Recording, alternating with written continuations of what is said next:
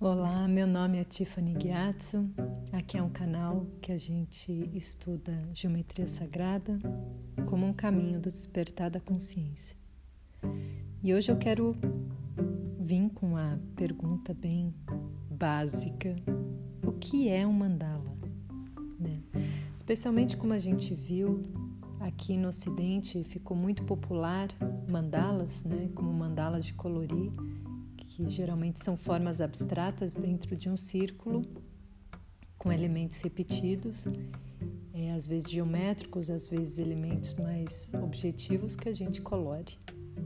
Mas eles vieram, eles vieram dessa forma para nós e se popularizaram dessa forma, mas eles vêm de uma de tradições especialmente mais comuns e mais praticadas profundamente do hinduísmo e do budismo e são representações da nossa jornada espiritual e especialmente do nosso aspecto iluminado com a divindade.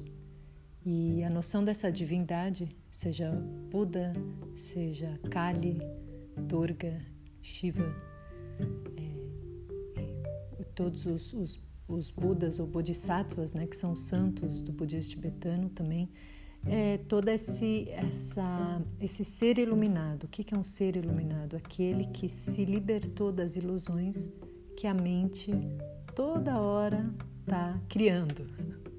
Porque, queira ou não, né, somos seres criativos, não tem como. Né? E a gente cria problemas e a gente acredita neles, a gente acredita nas identidades, a gente acredita que elas são fixas e não são. E se libertar dessa ilusão é o que eles chamam de iluminação ou nirvana. E existem muitos caminhos, não é um, um caminho apenas. Existem muitos aspectos também da iluminação, uma, um aspecto mais fervoroso, mais devocional, um aspecto mais meditativo, calmo, todos são um caminho para essa liberação. E por isso existem muitos tipos de divindades e conforme cada divindade tem um mandala. Por exemplo, no budismo tibetano, o mandala, na verdade, é como se fosse uma, a planta de um templo, que é a morada dos deuses ou de um Buda específico. Existem muitos Budas, não só o Buda histórico, né? para a gente entender essa parte do budismo. No hinduísmo também. É, na verdade, eles trabalham muito com yantras, também são formas geométricas como talismãs, como se evocasse a energia, né, como se fosse assim uma, uma chave para abrir, para encaixar numa fechadura dentro da nossa consciência e abrir. Então são como formas mágicas, né, que encaixadas abrem. Vamos imaginar como uma chave. E no budismo também conta sobre essa jornada de união com aspecto iluminado. Claro que o mandala não é visto só no hinduísmo e no budismo. É, ele é encontrado praticamente em todas as tradições, especialmente neolíticas. A gente vê nos índios norte-americanos, nos celtas. É, inclusive o mandala da flor da vida foi encontrado na China, no Egito. Né? Essa forma geométrica que se repete, forma flores de seis pontas, foi encontrado simplesmente no mundo inteiro. Então, essa ideia do círculo, né? O círculo eh, tem uma forma. É, é muito simples, claro, é um círculo, mas também é o símbolo daquilo que não tem começo nem fim. Né? Se a gente olhar só na circunferência do círculo, não tem começo nem fim. Né? Não tem um lugar onde eu tenho uma referência aqui começa, aqui, aqui não. Quando a gente quer união, entre uma sala de aula ou em volta da fogueira, ou mesmo numa mesa, né? Quando a gente não quer diferença entre um e o outro, a gente faz uma roda, né? Uma roda de conversa. Não é onde existe um palestrante. Normalmente o palestrante fica à parte do público. Mas quando eu quero algo por igual, a gente sempre se coloca em roda. Né? Os índios sempre se sentavam em roda né, nas crianças para não sentirem, é, em certos casos, né, não sentirem essa autoridade, sentam em roda. Então, o círculo ele faz todo mundo parte é, daquele universo. Não existe diferença entre eu e você. Tudo faz é, ele acolhe todos do jeito que é dentro daquele universo. É importante entender o, o círculo nesse contexto, mesmo que os elementos dentro do círculo sejam diferentes, ele está falando sobre um tema. Então, uma, por exemplo, a roda de conversa tem um tema, é um universo por si. E todas as tradições já sacaram intuitivamente que esse círculo aceita, acolhe aquilo que é, sem discriminação. Então, quando, por exemplo, Jung, muito mais tarde, né, o psicólogo Carl Jung, ele trabalhou com mandalas no sentido de é, perceber o que faz parte do meu universo sem discriminação, é, sem julgamento, mas como um espelho, né, um espelho de, de símbolos daquilo que eu sou.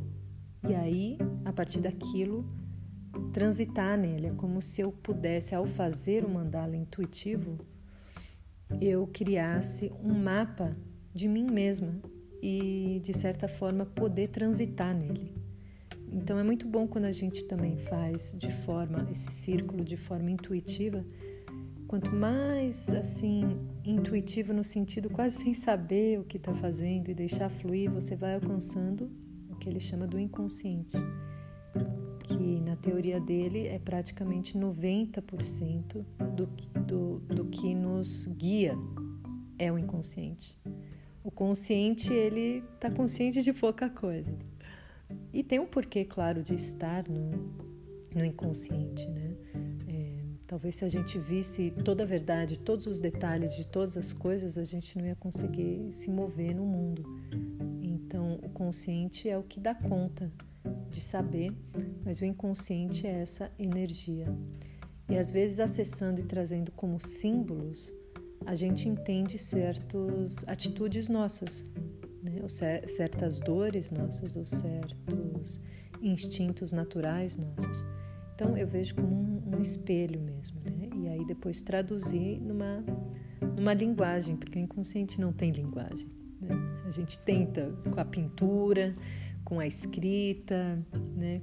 com muita coisa a gente está falando, a gente está acessando é, conversando, dialogando com o inconsciente. Então, só para a gente entender, então, que mandala é, tem, é, veio do Oriente? Veio da, do, das tradições, especialmente se fortificou e continua sendo uma, como uma prática espiritual é, de contemplação, tá? especialmente na tradição budista e hindu. São usadas como talismãs mágicos, formas que, que é, ao contemplar vai destravar coisas no meu inconsciente, energias. É, evoco a união com a divindade ou, ou, a consciência de Buda, a consciência que é despertar desse sonho que vivemos e acreditamos, né? E ter uma posição mais lúdica, mais lúdica com a vida mesmo, né? Não precisa ser iluminada, né? totalmente livre, mas pelo menos um pouco, né? Mais. Então, quando a gente começa um, um caminho, aí ah, lembrando que mandala é uma palavra sânscrita, então realmente vem dessas tradições e de muito tempo, de muito tempo atrás. Né? Estamos falando aí de milênios de anos essa representação. Hum, então, lembrando, mandala não é só de uma tradição, não tem só uma definição.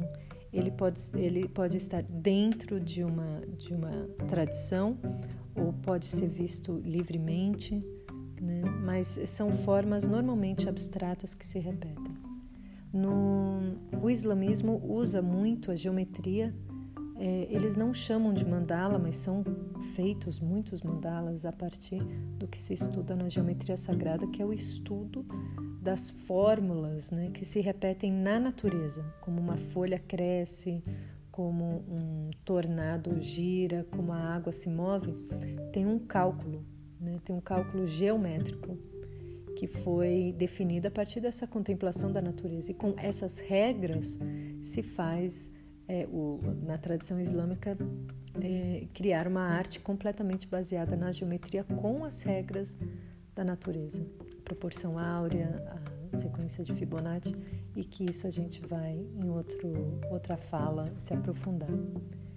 Então, o mandala é uma roda que representa o universo e sabemos que existem infinitos universos. Eu sou o universo, você é o universo e então a exploração é infinita.